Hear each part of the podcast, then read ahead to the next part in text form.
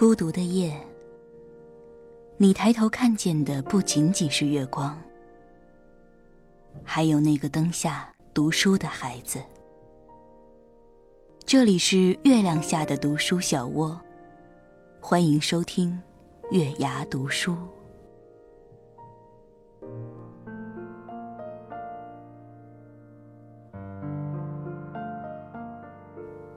嗨，晚上好，这里是月牙读书，我是主播品月。记得搜索喜马拉雅、荔枝 FM 或考拉 FM，均可收听到我们的节目。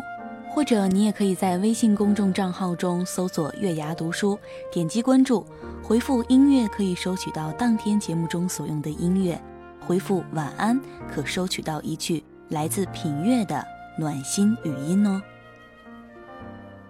平月身边呢有很多的女汉子，她们并不是真正意义上的女汉子，而是说思想上、性格上很独立的好姑娘。所以说我叫她们女汉子。有的呢是有男朋友照顾的，那还有一些呀只能是自己照顾自己，一个人打拼还是蛮辛苦的。那今天品月要跟大家分享的呢，就是关于一位好胜爱打拼的姑娘，她。身边的故事，文章的题目叫《输一回吧，姑娘》，出自蓉蓉，一起来听一下吧。我因为工作的关系认识一些媒体圈的人，导演、编辑、记者、主持人，山东的、黑龙江的、北京的、上海的等等。媒体人在我眼中一直是一个特别的职业。他们会遇到很多人，听说很多故事。他们大部分时候说实话，有些时候却又不能说。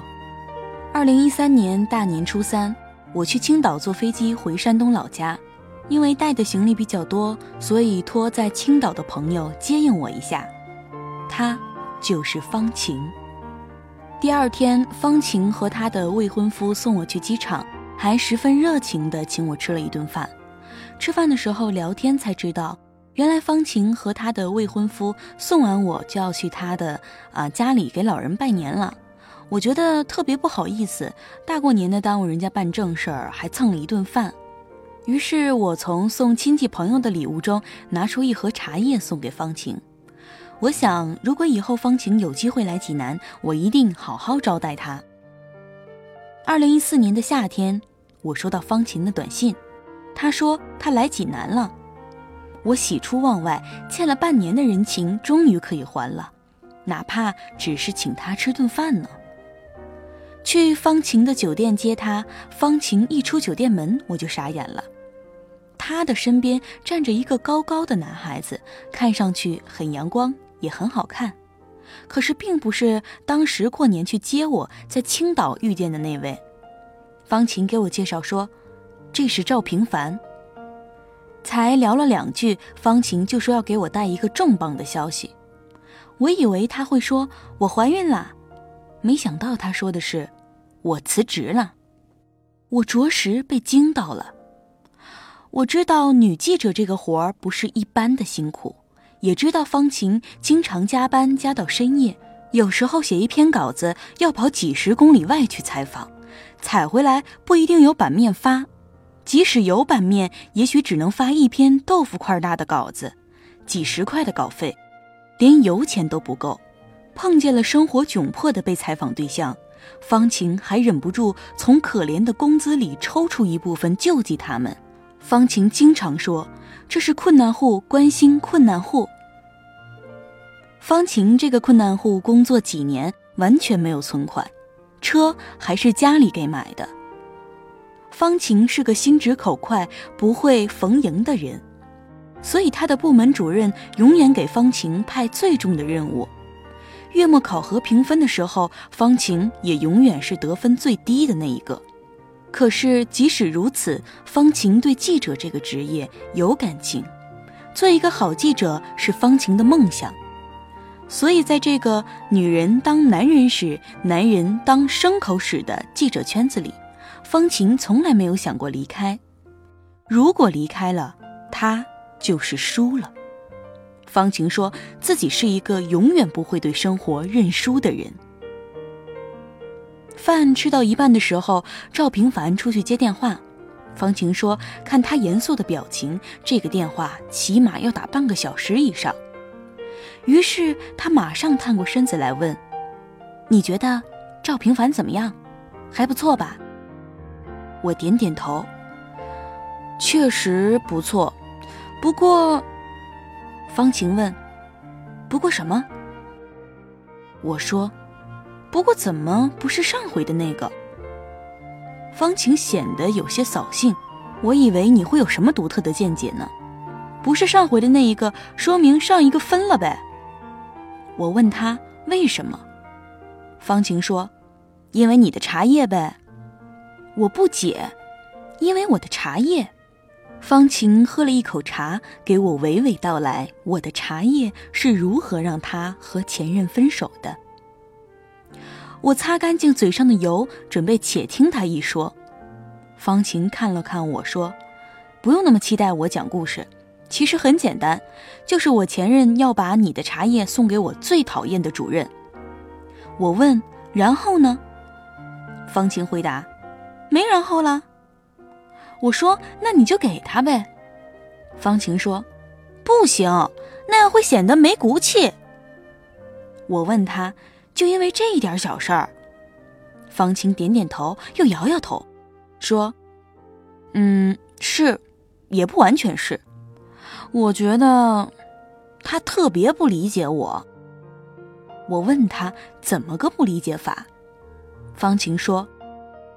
他一直想让我变成一个特别能适应社会的人，比如和我们主任改善关系，比如自己已经山穷水尽了就不用救济别人了。可是我就不是那种会左右逢源的人，但我也知道他是为了我好，所以我也一直忍着。每次过年过节，我都特别害怕，怕他会买一大堆的东西让我送这个领导那个领导。后来变成了我几乎每天都害怕跟他见面，好像我做对了每一件事情，在他眼里都不对。其实这也就算了，最让我不能理解的是，有一次我去采访一个家庭特别特别困难的一个家庭，孩子得了白血病，我一看就特别揪心，所以把身上钱都塞给了孩子。结果回来的时候油没了，加油站又不能刷卡，我身上又没有钱，就给他打了电话。他见到我之后特别凶，怪我不给自己留条后路。我就说：“你不就是我的后路吗？”我问方晴：“那他怎么说？”方晴学着他的前任，脸一黑说：“他说，我不是，以后这种事儿别叫我。”我问：“然后呢？”方晴说：“然后我就觉得他这个人怎么这么王八蛋呢？然后就跟他分手了呗。”我长舒了一口气。哦，原来不是因为我的茶叶呀。分手以后，方晴有一段时间走不出来。方晴说：“还是我最讨厌的主任救了我。”有一天凌晨三点，方晴接到主任的电话，说有一个突发新闻让他去采访。方晴抓了车钥匙就出发了。等采访回来，方晴发现车没油了，就去加油。到了加油站，方晴才知道，他不但没油，还没钱。这回他着急出门，忘了带钱包。前尘往事，心酸委屈一下涌上了心头。方晴忽然蹲到地上就哭了。这时候有个人拍拍他，问：“你没事吧？”方晴抬起头，看见一个男孩已经递上来了一张纸巾。方晴问他。你能不能借我一百块钱？男孩一愣，方晴马上改口：“五十也行，五十也行，我没钱加油了。”男孩掏出一张一百递给他：“给你一百吧，别哭了。”方晴加了一百块钱的油，递给男孩一张名片，说：“回头把你的账户发给我，我好把钱还你。”男孩接过去，也递给了他一张名片，说：“不还也行。”方晴低头看了看名片，上面写着三个字：赵平凡。后来，方晴没把一百块钱还给赵平凡，因为他始终也没把账号发给方晴。就在方晴快把这件事忘了的时候，有一天，赵平凡给方晴打电话说：“你还记得吗？”赵平凡，一百块。方晴一拍脑门说：“对不起，对不起，你把账号发给我，我马上把钱打给你。”赵平凡说。我不是那个意思，其实，你可不可以用那一百块钱请我吃顿饭？方清一愣，说：“好啊。”方晴找了一家西餐店，他固执的觉得西餐好像和赵平凡这种礼貌的男孩子很般配。不过呢，赵平凡抢着买了单，方晴有些为难。那我应该？还你多少钱呢？赵平凡说：“其实一百块钱你不用放在心上，不过你要是真觉得欠了我，你可以下次再请我吃饭。”一来二去，方晴又请了几次赵平凡，但次次都是赵平凡抢着买单。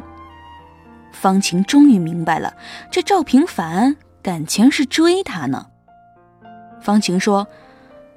当时就觉得吧，赵平凡这个人挺不错的，就是太温柔了，不爷们儿。后来方晴很少答应赵平凡吃饭，忙起来的时候甚至不接他电话。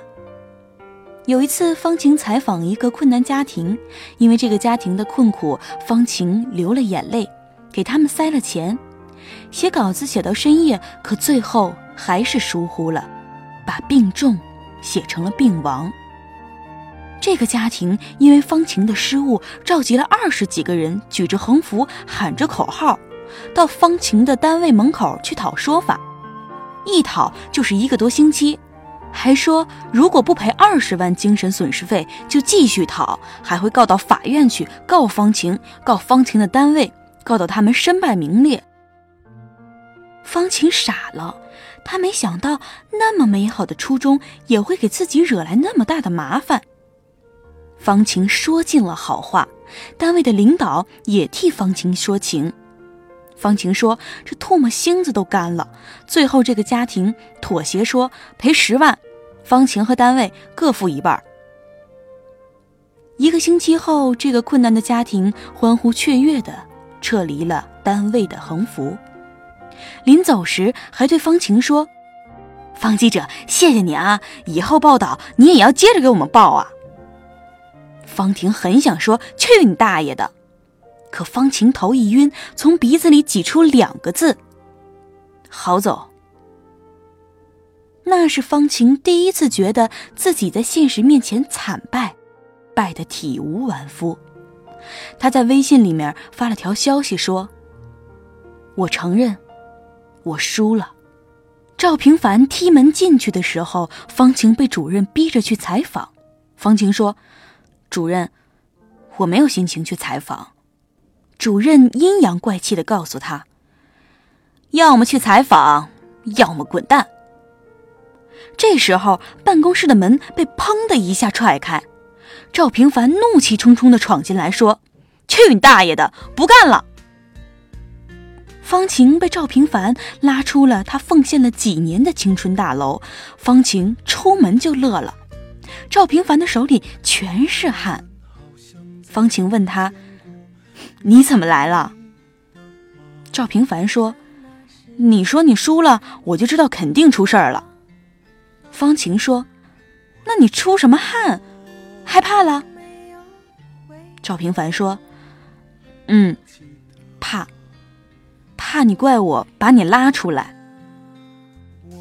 方晴没有回答。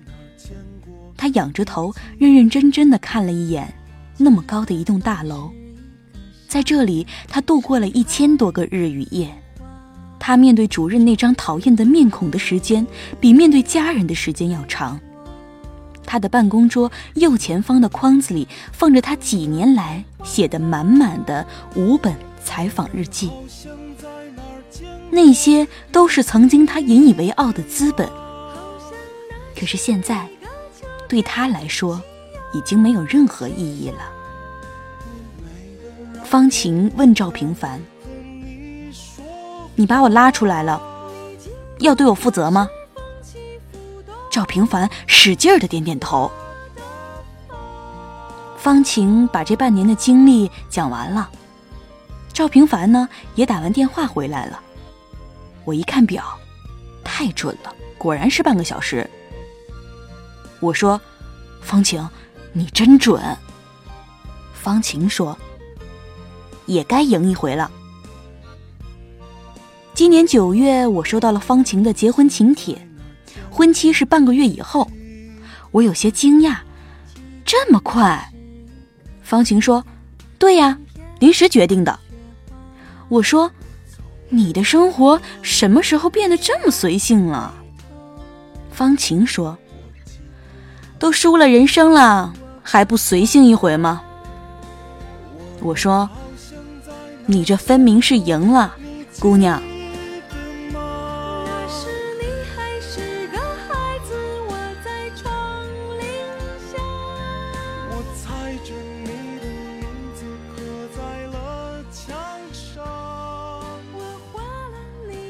故事呢，就给大家分享到这儿了。